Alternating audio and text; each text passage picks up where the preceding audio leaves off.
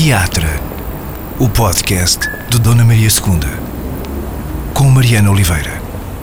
Sara Carinhas, eh, encenadora e atriz, é ela a convidada do teatro desta quinzena e hoje eu tenho de começar com um duplo agradecimento à Sara, eh, não só por vir ao podcast do Dona Maria II, mas por vir de novo ao podcast de Dona Maria II. Ora, aconteceu que, que nos encontramos para uma primeira conversa aqui há tempos, mas depois uh, os deuses que tutelam as tecnologias uh, da gravação, ou só a selhice humana, talvez, mais simples assim, fizeram com que essa conversa desaparecesse da face da Terra e, portanto, uh, aqui nos reencontramos para uma espécie de segundo take.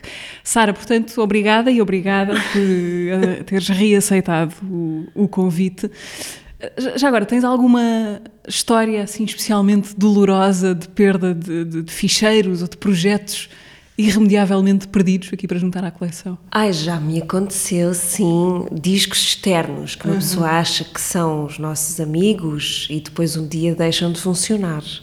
Uh, horas e horas, por exemplo, de filmagens de, dos ensaios do Limbo, uh, que eu tenho pena de não poder rever, porque gosto muito da ideia de que se possa rever ou reciclar material que não é só aquele que depois dá origem a um espetáculo, não é? O que é que aconteceu pelo caminho, porque sabemos sempre que podemos fazer vários espetáculos e escolhemos um, não é? Daquele material todo, escolhemos uma hipótese.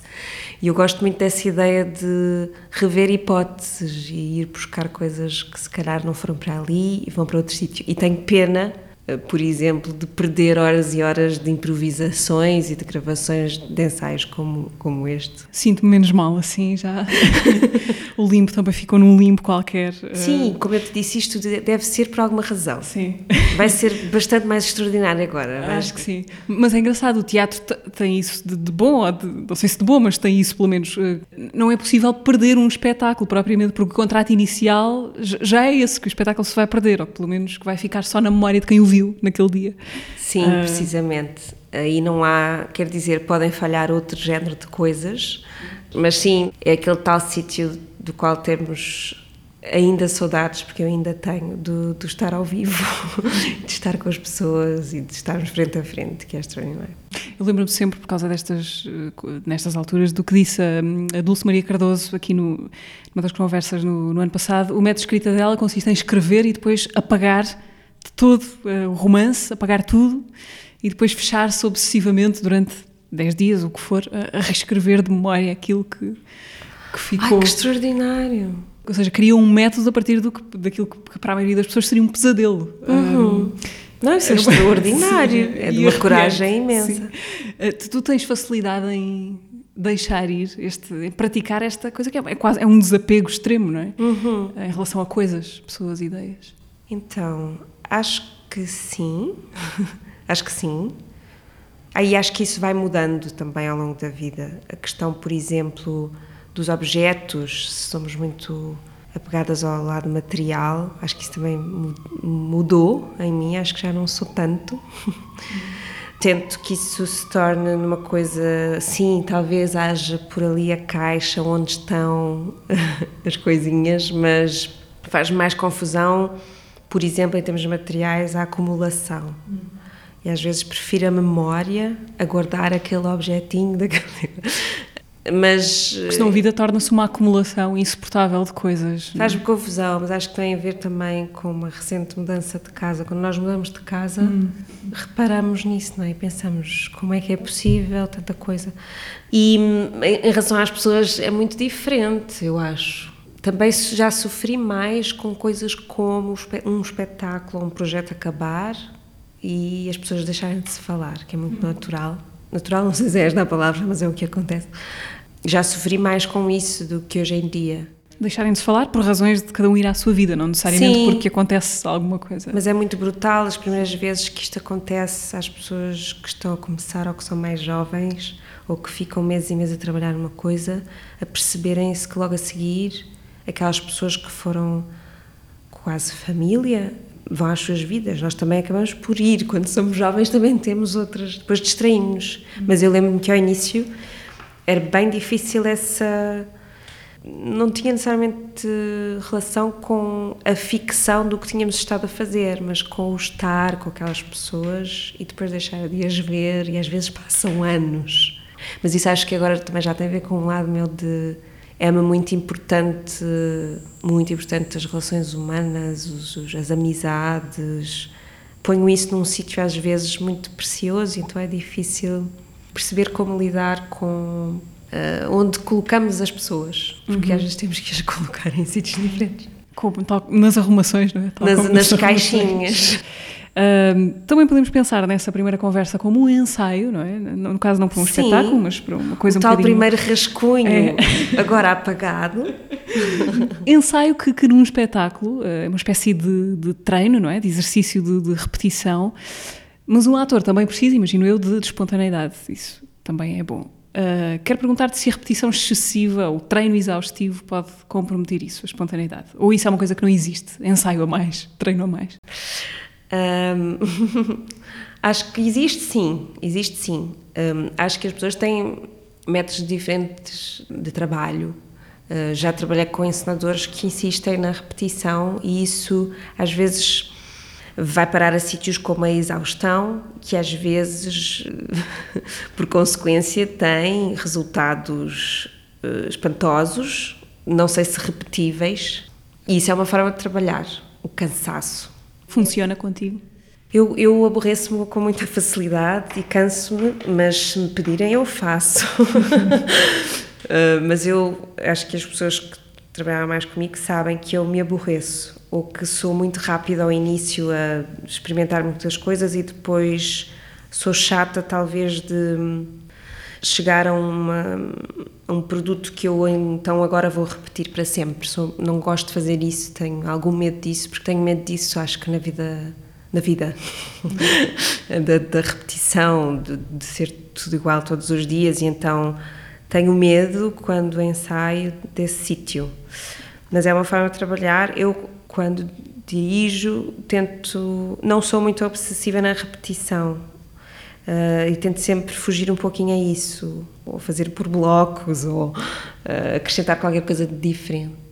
Também quando os espetáculos já estrearam e têm a possibilidade rara de viajar ou de se repetirem. De evoluir, sim. Uh, pois, mudam sempre, não é? Porque passou tempo. Mas, por exemplo, neste espetáculo que eu estava a falar há pouco, o Limbo, nós. Eles aceitaram comigo que o próprio espetáculo ia mesmo mudar, porque de repente havia textos que se calhar já não eram aqueles, eram outros, ou então se calhar em vez de dizer isto em inglês, diz na tua língua, diz no italiano, portanto mudaram-se mesmo olhou-se para o objeto sem ter medo de já não se, já, ele já não fazer tanto sentido e então o que é que nós podemos claro que nem todos os espetáculos não é permitido fazer isto sempre mas Sim. Isso por exemplo é um exemplo fantástico de de se poder não repetir mas que também dá medo e eu se calhar eu gosto de, de, dar um bocadinho de medo às pessoas com quem estou medo, mas não é um medo mau dar aquele friozinho na barriga de ok, então eu agora se eu dissesse tudo isto em italiano, o que acontecia? Perceber que o tapete pode fugir ali debaixo Sim, dos pés mas ao mesmo tempo, momento. neste sentido, por exemplo, ele sabe o que vai dizer, mas vai tentar dizer na sua língua. E ele não, não sabe o que é que lhe vai acontecer quando o fizer, e eu acho que isso é bonito.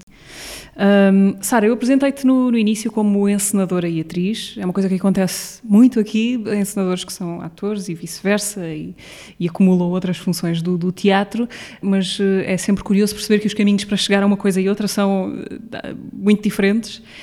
Queria perceber neste momento onde é que tu és mais uh, feliz, vá, podemos usar esta, esta medida, em cima de um palco a representar ou fora de um palco a pensar no que é que se pode passar em cima desse palco. Eu descobri uma felicidade que não sabia que existia, de facto, no sítio de quem vê e de quem ajuda. Não tem necessariamente que ser ensinar, pode ser a tentar dar aulas, ou a dirigir, ou ajudar a escolher atores. Eu gosto muito desse sítio, porque gosto muito de atores, acho que é por causa disso. E porque também é um sítio onde se aprende muito, muito e onde eu sempre aprendi muito e que me dá prazer realmente. E eu acho que a questão da felicidade tem a ver com não darmos tanto pelo tempo a passar. Eu reparo muito nisso quando estou desse lado. E, e chegar uh, diferente a casa. Mas também acho que como atriz, uh, é, se me fores fazendo essa pergunta ao longo do tempo, eu vou-te sempre responder coisas diferentes. Um, já lidei com a profissão de uma forma muito pouco profissional. em quê? Como, como assim? Muito por intuição e porque me foi dada a mão, abriram muitas portas, portanto tive essa felicidade, esse privilégio, mas fazia por, por achar que tinha talento e por intuição e tal. E isso esgota-se. Hum. E, porque, e eu não tinha feito escola, portanto a escola era o que também é válido, a escola era o, o fazer e o observar e o aprender vendo os outros a fazer, claro, também, mas eu não tinha um. Não sei se era uma questão de respeito pela profissão, mas eu não tinha noção, eu não olhava para o que estava a fazer como uma profissão.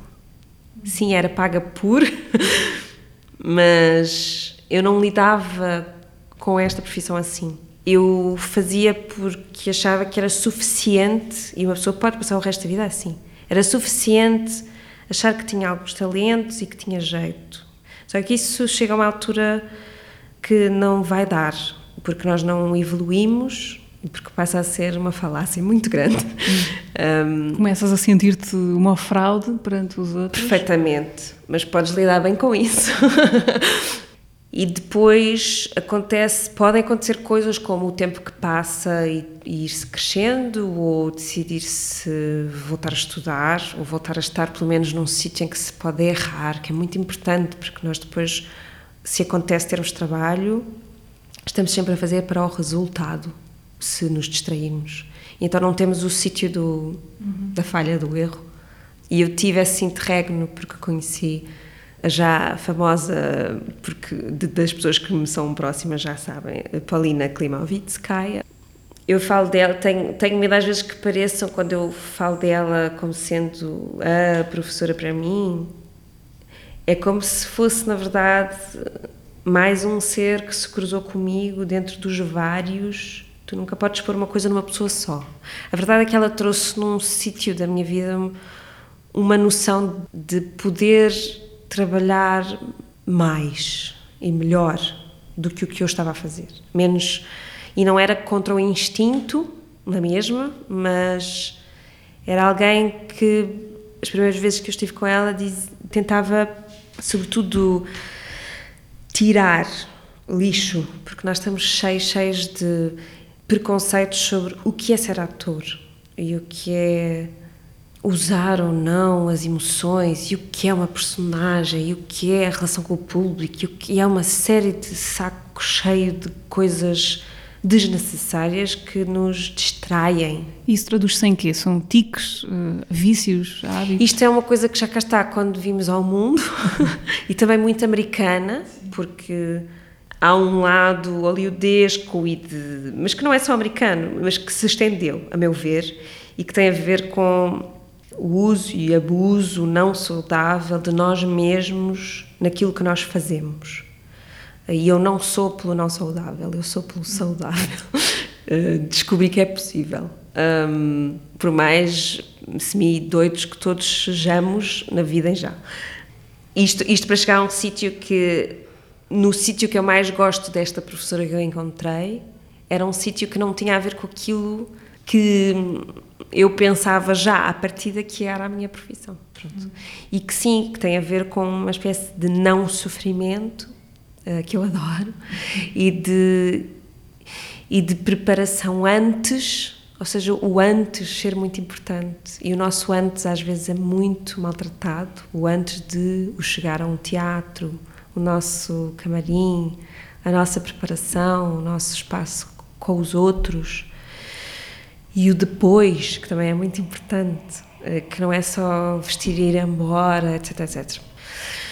Uh, mas pronto, isto é só um exemplo. Podíamos ficar aqui. Eu estou a tentar fazer uma dissertação de mestrado ainda a acabar uh, sobre isto. Sobre isto, não especificamente, mas sobre o que eu acho que ela ensina e este sítio de retirar o que não precisamos para podermos, no fundo, estar presentes, que é o que toda a gente quer. é estar no presente. Foi por causa da Paulina que foste para Nova York? Exato, fui, porque ela dava lá aulas. Mas conheceste em Portugal? Conheci-a em Évora, num workshop, e fiquei muito atónita do género. Não sei o que é que ela está a dizer, mas quero perceber melhor. E percebi que ela dava aulas em Nova Iorque, não seria um sítio para onde eu iria, acho que assim, de outra maneira. E tinha tido a felicidade de ganhar um prémio financeiro por Coisa Ruim, que eu adorei fazer, um filme fantástico. E e peguei nesse dinheiro e fui estudar com ela para lá. Fui só para estar com ela, basicamente. E sempre que nós estávamos nas aulas, eu perguntava se ela dava mais aulas e se eu podia ir a essas aulas, e portanto foi incrível essa. Eu não fui para aquela cidade com o peso extraordinário que há muita gente que, vive de, de ter que se ingrar, de ter que ter uma oportunidade. E portanto foi uma Nova York diferente nesse sentido. Ias com um desvio muito específico. Sim, é claro que podia ter acontecido a ficar ou acabar por querer isso, mas na verdade não aconteceu.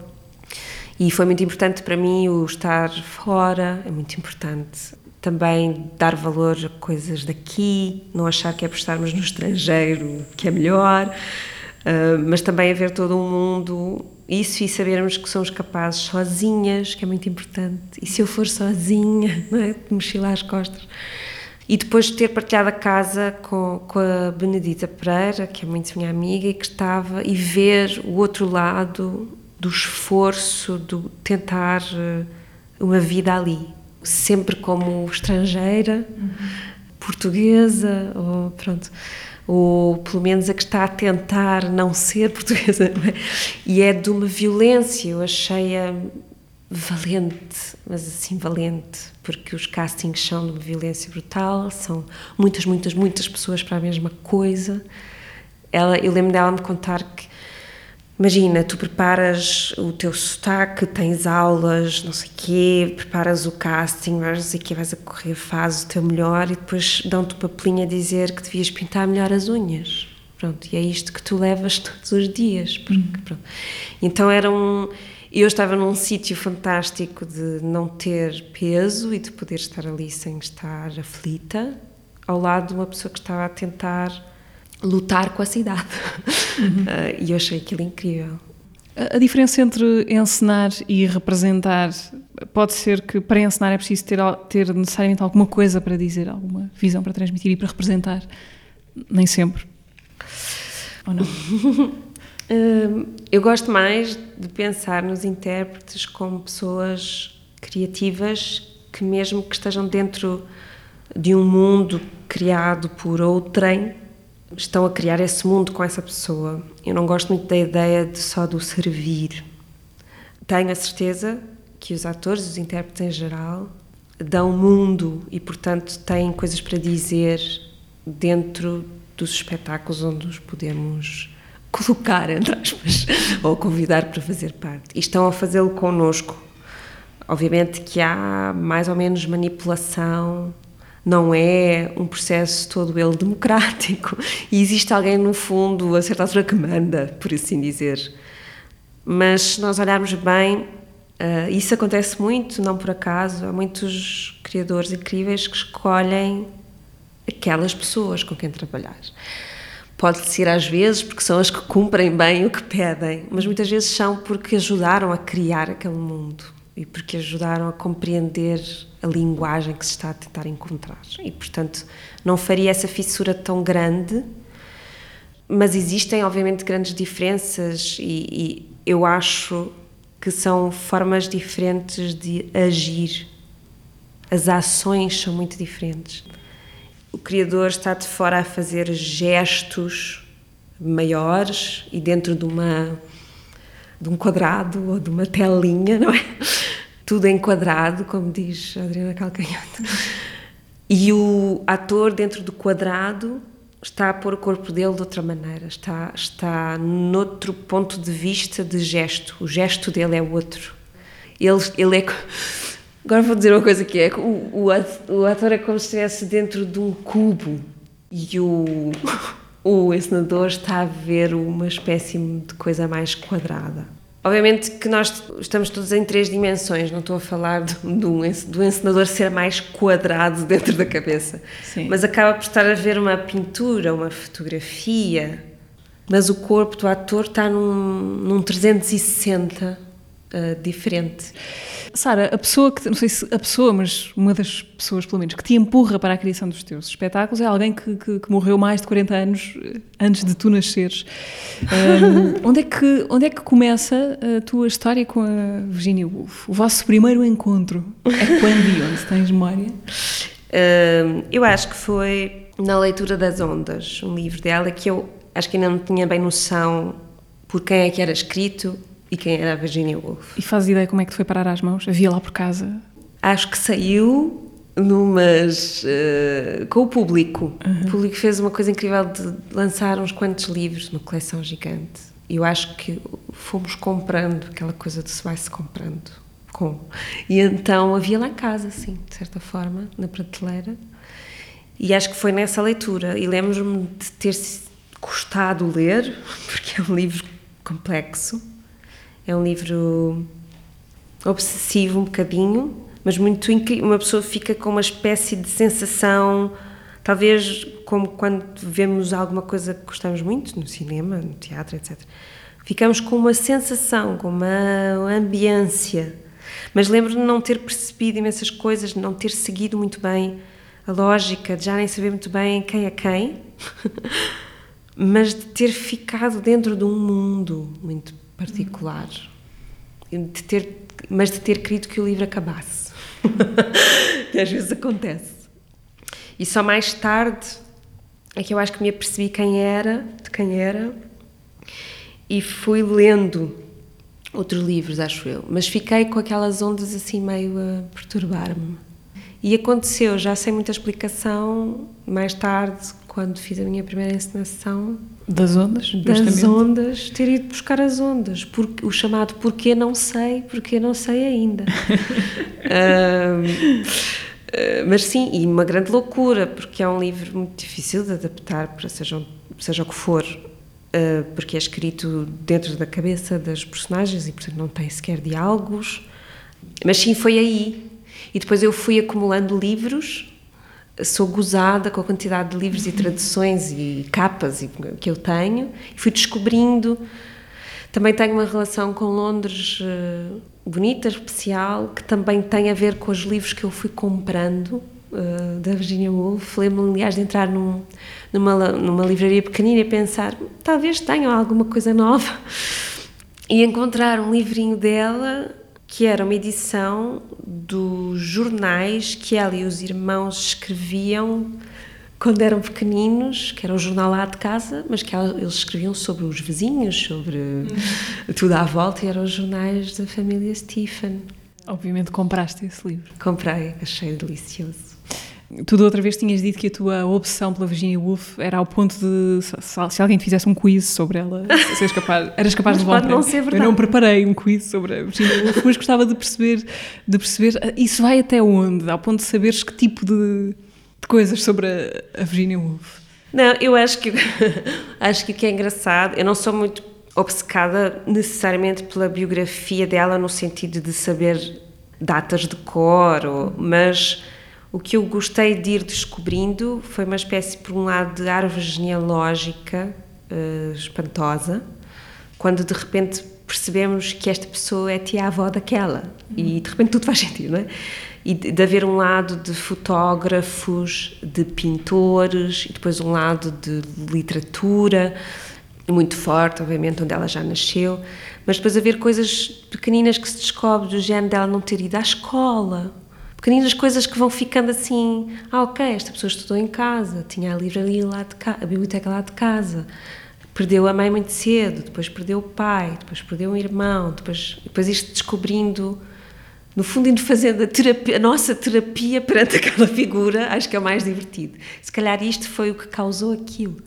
E depois ir descobrindo, sobretudo, fotografias, é uma coisa que eu gosto muito, acho que descobrir, por exemplo, que ela veio a ter uma sobrinha que mais tarde tirou uma fotografia deitada ao lado de um rio, qual a Ofélia, que eu não posso acreditar que não seja já por causa da morte da própria Virginia Woolf. Então há um jogo que é o que me interessa mais, quase de círculos à volta de que me fazem gostar mais dela. No fundo, descobri quem eram as pessoas ali à volta. Mas sim, depois foi muito interessante, por exemplo, visitar a casa dela, que se chama Monk's House, que é ainda um pouco longe de Londres, e pensar coisas como como é que ela conseguia escrever num sítio com, com um teto tão baixinho, porque ela era muito alta e a casa tem um teto baixíssimo. Como é que uma pessoa pensa e os pensamentos não batem no teto e voltam? como é que ela escreveu tudo? Se calhar era por isso, batiam, voltavam com mais força. Então, são coisas deste género, pequenas peripécias, do, do que obsessões sobre coisas que eu saiba de cor, mas são de ir descobrindo coisas. É Sim. que eu gosto muito. Uh, este é um exercício de isso que não, que não tem, obviamente, uma resposta, mas achas que a tua vida teria sido de facto muito diferente sem a Virginia Woolf, uh, retirando a influência dela? Achas que o teu caminho teria sido muito outro? Porque as tuas primeiras já fizeste, fizeste as ondas, depois o Orlando com o Vitor Hugo Pontes. Ela já apareceu mais uma vez ou outra no nome de um ciclo de leituras Sim, encenadas do, do. São Luís, o quarto que seja delas, na referência ao, ao quarto que seja seu, apesar do teto baixo. Consegues perceber, eh, retirando a Virginia Woolf, serias muito outra? Gosto muito dessa pergunta, sabes? Hum, ah, eu acho que nós somos feitos destes fragmentos de encontros com os outros completamente. Eu- E eu, como te disse há pouco, dou muito valor a esses encontros. Com certeza que coisas teriam, seriam diferentes, com certeza. Porque acho que mexeu na minha relação com os livros, mas mexeu com esta, também esta ideia de se poder ter um fio que nos une a alguém que, que já morreu, não é? E que fio é esse? Como é que eu acho que posso sentir que conheço aquela pessoa? Nunca a conheci. E os livros são só uma parte, não é? Mas neste caso é uma pessoa que escreveu muitíssimo, então dá a sensação de que nós sabemos o que é que ela estava a pensar. E sim, portanto, plantou uma série de coisas, inclusive dessa primeira encenação, que se calhar não teria sido assim como foi, não é? Porque eu acho que talvez o livro tenha vindo primeiro que a ideia da encenação, então isso é muito giro de pensar. Não quer dizer que eu não viesse a encenar, mas que eu não teria começado ali, logo numa coisa dura, num livro, não é? A partir de um livro, que acho que é um exercício bonito de se fazer, de um livro para a cena. Uh, Sara, março de 2023, é esta distância longa, ainda com muito tempo Sim. para, para mudar de ideias, mas o que é que, o que, é que queres dizer sobre o que achas que, que vamos estar a ver teu em março de 2023? Minha nossa, desde que nós, de que eu e tu falámos, não foi assim há tanto tempo, até agora já mudou. Portanto, Uhum. imaginemos que vai chegar até. Pois, entretanto, é um, é um, um espetáculo que se chama Última Memória, por enquanto. já teve muitas ideias anexadas, já foi três espetáculos diferentes, ou um espetáculo em três partes. A Virginia Woolf vai lá estar. Gostava muito que fosse um bocadinho sobre isto que estávamos a falar, sobre ter lá pessoas e livros com que me cruzei. O espetáculo é supostamente só comigo, eh, chamado Eu Sozinha, mas como se estivesse à mesa comigo muita gente. Basicamente é um bocadinho esta a ideia. A UF a ser revisitada, neste caso, será um pouquinho mais. menos pela ficção, pelos livros de ficção, e mais por estes sítios de fé diversa à volta e de alguns textos extraordinários, como Um Quarto que Seja Seu, ou Os Três Guinéus, sobre a liberdade. Há imensos textos que ela escreveu que lidos hoje são incríveis um, e que agora me interessam mais do que a ficção mas que no fundo estarão lá para servir eh, assuntos como a questão da memória, que é um dos meus assuntos, ou da perda da memória, ou, ou do que nós decidimos esquecer ou lembrar. Na memória no sentido individual? de- Sim. A Susan Sontag diz que a memória coletiva não existe, que eu adoro. Um, existe, mas ela põe em causa, é uma provocação, obviamente, ela põe em causa o que é que isso quer dizer. Acho que isso é uma, é uma brincadeira que se vai complexificar até lá, espero eu. Estou, estou a começar pelas minhas, mas também tenho perguntado de outras pessoas, às vezes, algumas primeiras memórias, neste caso, E tenho tentado, acho que o espetáculo vai sendo feito com outras coisas que eu faço pelo caminho, como as, as aulas de escrita que tenho experimentado fazer uh, com intérpretes e não só, pessoas que me têm ensinado imenso, porque eu peço-lhes coisas e elas respondem-me coisas mais extraordinárias do que eu achava à minha questão ou à minha pergunta, e portanto aprendo imenso com essas aulas. E essas aulas têm alimentado porque eu necessariamente ponho, acabo por pôr lá os meus assuntos, portanto, acabamos por estar sempre neste sítio que eu gosto muito de, de, de, se poder viver sempre também a, a ligar coisas umas às outras, a ligar pontos, a fazer pontes.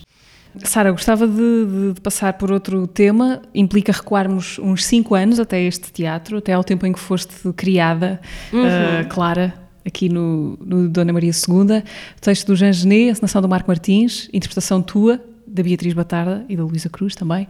A Beatriz Batarda esteve aqui no podcast há, há poucas semanas e, e, lembrou do seu lado como é que foi a travessia desse espetáculo.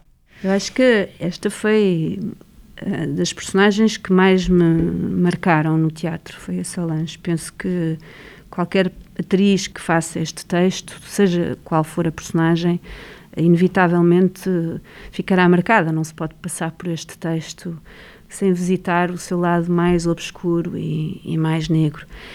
A circunstância era muito propícia a essa visita, porque o Marco é um, um encenador profundo e assombrado. Ele desperta o pior e o melhor no trabalho, evidentemente.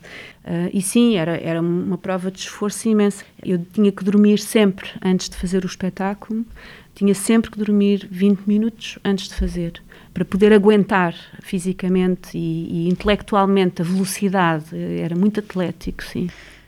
Uh, e então, no teu caso, como é que trataste de, de gerir o monstro de palco que as criadas pediam de ti e da Beatriz, eh, que pediam que vocês fossem?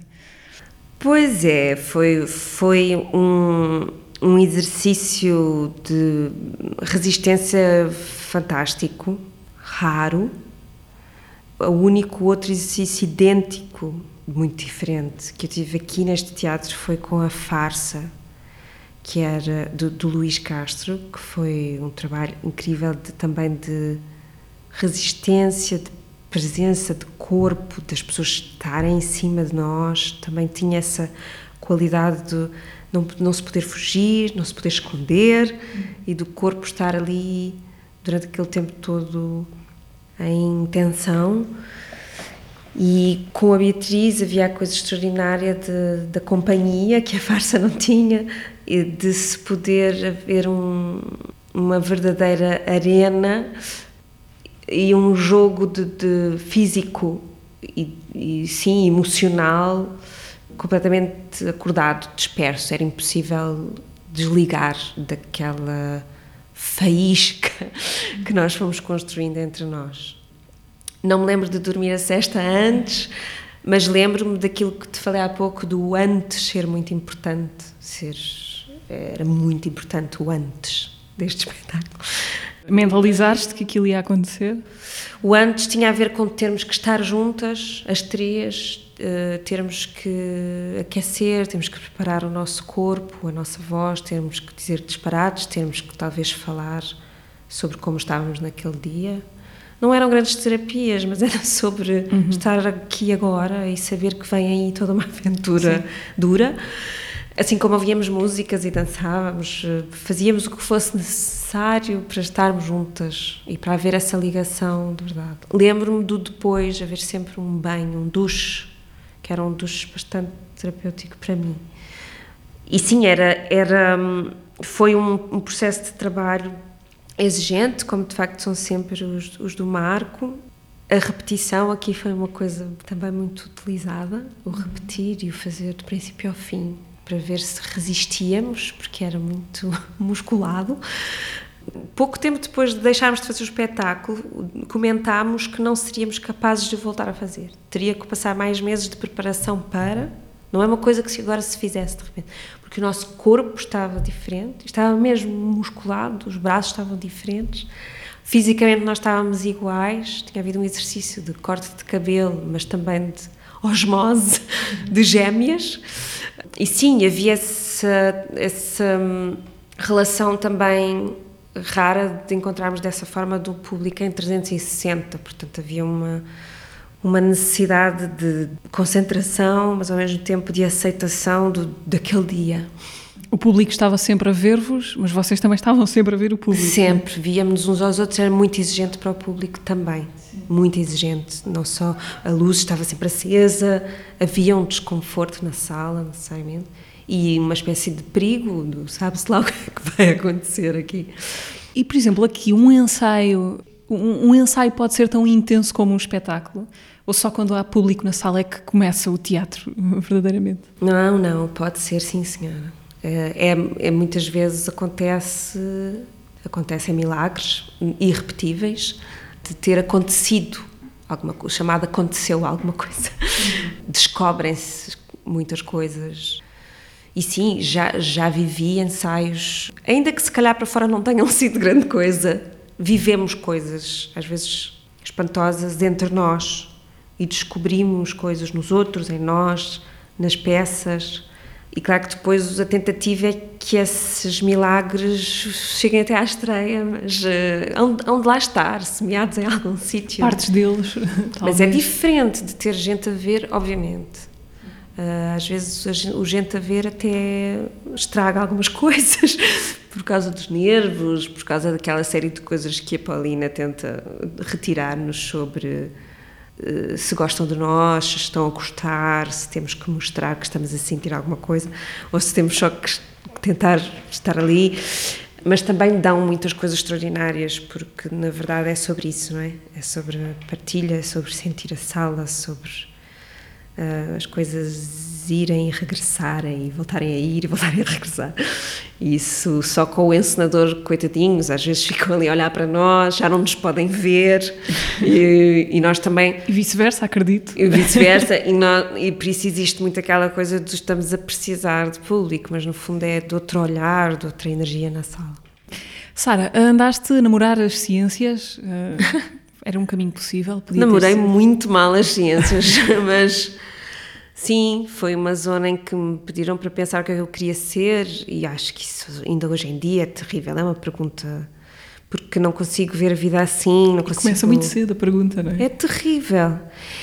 Não sei se foi por rebeldia, se foi por experiência de ir para outro sítio que eu ainda não conhecia bem. Não sei, não faço ideia. Não tenho Acho que se fosse só rebeldia por eu me lembrar-me-ia de ter feito só porque não quero as outras coisas. Hum, e eu tinha, eu gostava de, de, acho que comentei isso contigo, de outra vez de abrir cabeças de coelhos e coisas assim. Coelhos já mortos, coitados, pronto, sim, horrível. Mas fizeste ciências no, no secundário? Sim, sim, décimo, estamos a falar de décimo ano, mas eu e a escolaridade temos uma relação complicada, eh, porque como comecei a trabalhar cedo, a escola era uma chatice e ao mesmo tempo não fazia muitos amigos e mudei algumas vezes de escola e não sou muito disciplinado, aliás, não sou grande coisa em termos de, de, de disciplina. Mas fui feliz, por exemplo, quando fui para a faculdade mais tardiamente, porque queria ir e gostei imenso de estudar e de estar na faculdade, adorei pensei assim, ah, oh, eu não tinha percebido que isto podia ser isto tudo. Faculdade de Letras, no caso. Faculdade de Letras, sim, porque fiz esse jogo de, fui para as ciências no décimo, depois não era nada aquilo, desisti, perdi um ano, fiz ali uma coisa assim entre as ciências e as artes, acabei por estudar artes e depois mais tarde fui para a Faculdade de Letras, sim. Uhum. Uh, quando se vem, como é o teu caso, de uma família de artistas, é difícil não passarmos por essa questão da, da herança ou da influência, das influências. Uh, só que isto parece-me, é uma, uma coisa que vem sempre de fora, não é? Porque quando se é criança e se está a crescer, imagino que não seja um assunto que não se cresça a pensar. No teu caso, que a tua mãe é coreógrafa e bailarina Olga Roriz, que o teu pai é o encenador Nuno Carinhas, são os teus pais, fazem aquilo e, e pronto, não é? Tudo aquilo é, é normal. O, o, ser filho de é uma coisa que vem, que vem de fora, mas queria perceber se há um momento em que tu própria começas a crescer e a olhar-te de fora e a perceber essas tuas circunstâncias de maneira diferente, ou nunca deixou de ser normal? Pois é o que tu dizes, é uma coisa da sociedade. Isto poderia ser em qualquer outra profissão, não é? Uh, uns pais médicos, uns pais, etc. Acho que, por um lado, não são só eles que influenciam, outra vez, sobre quem faz parte da tua família, das tuas pessoas próximas, das pessoas lá de casa e de com quem te cruzas, obviamente. E por outro lado, sim, há uma parte que é a sociedade que faz, de, de, que te põe esse peso. Mas acho, vejo isso de uma forma muito saudável hoje em dia não dou grande, grande bola para isso. um, e somos muito independentes nos, nos, trabalhos e objetos que fazemos, damos-nos muito espaço, não, não... Mas, por exemplo, é uma crítica que, que procuras, que vais procurar? Acho que sejam que teus, os teus primeiros críticos ou não? Acho que fazemos todos um pouco isso com as pessoas que nos são importantes, que é se vão gostar, apreciar, achar interessante, etc. Acho que isso é inevitável. Mas também vamos aprendendo. Tem tudo a ver com, com o tempo que passa e com, e com a experiência e com a idade, etc. Aquelas coisas de qual é a nossa linguagem. Isso, isso tem que vir primeiro. O que é que nós qual é o nosso caminho? Uhum. Claro que depois queremos saber se os outros se interessam e o que é que pensam sobre o que fazemos, mas Esperamos sempre que de forma saudável se possa ir aprendendo a, a pôr isso num sítio também saudável, pronto. e não tipo fantasmas. Sim. Vamos recapitular no minuto o último episódio do podcast. Foi assim no teatro de há 15 dias, a conversa com o Martim Sousa Tavares. O trabalho do mestre é um trabalho de relações interpessoais. E o carisma é uma das coisas mais imediatas para que outras pessoas que não conhecem se possam identificar e relacionar e interessar por o que essa pessoa traz. As orquestras podem ser extremamente intimidantes, podem ser geladas, ou seja, às vezes no ambiente de cortar a faca. Sou feliz a fazer poucos concertos porque me deixa ganhar uma fome e uma vontade de voltar a estar em palco. Havia uma cultura de família de todos são ávidos leitores e, portanto, lembro-me que não, só tive televisão em casa muito tarde e ler, ler, ler, ler, era aquilo que se fazia, jornais e livros. Toda a gente da minha família escreve. Só falto eu escrever, a sério. Isto é mesmo verdade. Entrei nesse curso como quem pensa que o filho de padeiro vai fazer pão, não é? Até me assusta a mim próprio uh, pensar como é que eu estava pronto a deixar que a minha vida encarreirasse dessa forma, sem dar luta.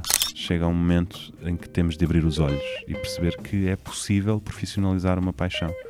Isso acarreta enormes riscos, requer alguma coragem, mas em última análise vai ser uh, muitíssimo compensador. Fico cheio de medo das coisas que ainda não fiz e de estar a atrasar-me, de, de, já devia ter chegado a certos lugares, já devia ter feito algumas coisas, ao ponto de hoje em dia eu achar que a música já não é a coisa da qual eu mais gosto. Mas aquilo que eu mais gosto de facto é ler. E eu penso que isso é verdade ainda. Foi assim no último episódio do teatro, disponível no YouTube, SoundCloud, Spotify e Spotify, Apple Podcasts e Google Podcasts. Uh, Sara, gostava de te pedir uma sugestão. Não sei se queres reeditar a tua primeira ou se queres uh, deixar outra coisa, uma leitura, um filme, o que, te apeteça. Pois é. Carta branca. Uhum. Eu da última vez disse uma coisa assim meio rebelde, porque rebelde no sentido em que não era um livro, nem um filme, nem uma, um espetáculo, mas que se calhar, eh, pronto, é, é um uma ideia difícil hoje em dia porque. Entretanto, o contexto mudou também. O é? contexto é? mudou. Mas a proposta pode também ela mudar, mas que tinha a ver com voltarmos a conversar. Eu acho que tem a ver com isso. Eu propus voltarmos a jantar juntos uh, para conversar, mas o, o conversar é uma coisa muito importante e que às vezes desaparece porque porque não temos tempo, ou porque tem que ser mais rápido, ou porque só fazemos porque estamos a trabalhar, ou porque é uma reunião, ou então vamos para os copos e não conversamos nada. Uh, era uma sugestão de conversar. Que se pode converter num jantar quando já for totalmente seguro. Exato. Agora não, agora por favor não. Os natais, os fins de anos vai ser, pronto, depois vamos ficar de castigo, já sabemos, etc. Uh, Sara, há uma pergunta para ti também. Uh, já sabes de quem é. Uh, vamos ver se, se, se, queres responder a mesma coisa ou não. É a Madalena Palmeirim, tua cúmplice recente nas, tais, nas, nas leituras encenadas, de que falámos, por exemplo, há pouco tempo, responsável pela música e pelos ambientes musicais. Uhum. uh, dessas leituras encenadas. Pelo teu lado, também já entraste no disco da, da Madalena Palmeirim. E então ela pergunta-te o seguinte: Olá, Sara. Tenho a sorte de acompanhar há muitos, muitos anos. Já fizemos muito juntas dentro e fora do palco e tenho muito orgulho em poder acompanhar a mulher e a artista que és hoje. E com tanto passado, é-me inevitável questionar o que, o que farás daqui para a frente. Uh, por favor, discorre um pouco sobre o que vês no teu horizonte de expectativas, seja daqui a 3 ou 30 anos. PS, se por acaso já tiverem falado sobre este assunto ao longo do podcast, por favor partilha connosco receitas para o desastre, salvo seja, criativo, ou seja, da tua experiência, que conselhos, sugestões, avisos e alarmes podes deixar aos mais jovens intérpretes e criadores. O que não fazer, o que evitar. Adoro, adoro. Continuo a adorar. Uh, as respostas talvez uh, se vão modificando um pouco, mas. Por isso portanto, é que vale a pena repetir entrevistas? É, é ótimo, é ótimo. Então, sobre o futuro, tenho dias em que tento não pensar nisso porque é demasiado e assusta-me e são muitas coisas para pensar. Não queremos, queremos estar no dia de hoje, mas, inevitavelmente, também é bom ter sonhos e ter imagens para a frente. Eu da outra vez respondi-te, e acho que continuo a pensar nisso de outra forma, mas respondi-te sobre o campo e sobre a partilha dos espaços, das casas. No fundo, é uma, um fio que eu estico do, da minha proposta das conversas, que é do conversar. Eu gosto da ideia de um futuro mais partilhado, de um eu quero uma casa no campo, uh, com os amigos, com os discos, com os cães, com a família, com não ignorar as pessoas que vão envelhecendo, misturá-las com quem vai nascendo. Eu gosto dessa imagem. Não ponho necessariamente, e isto sim, continuo a achar o mesmo, a profissão no centro da resposta, porque acho que é tudo a mesma coisa. Tenho sentido mais falta de viagens, de viajar, Gostava que regressasse, embora pensemos cada vez mais nos aviões, nas poluições, no que é que isso significa, mas tenho uma espécie de saudades uh, dos sítios que ainda não conheci, de, de ir visitá-los, de ir viver outras. Especificamente, temos falado lá por casa muito no Brasil, tem sido um país a aproximar-se tenho conhecido pessoas muito extraordinárias brasileiras. Portanto, viagens, acho que isto eu não tinha dito outra vez. Uhum. Viagens e comunidade. Madalena.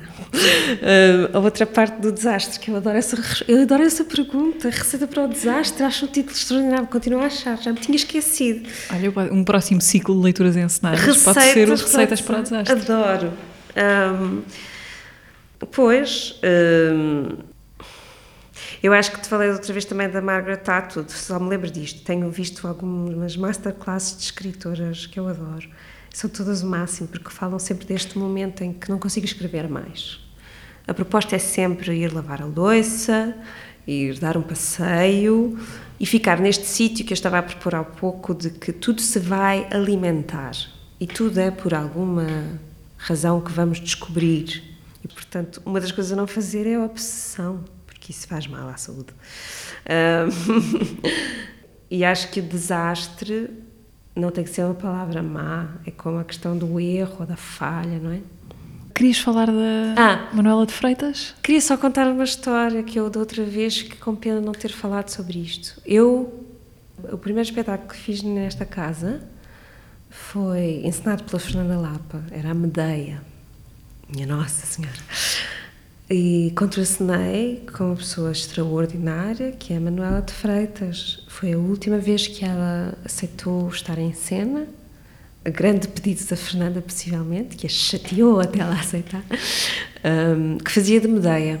Foi um processo de trabalho muito brutal para mim, a vários níveis.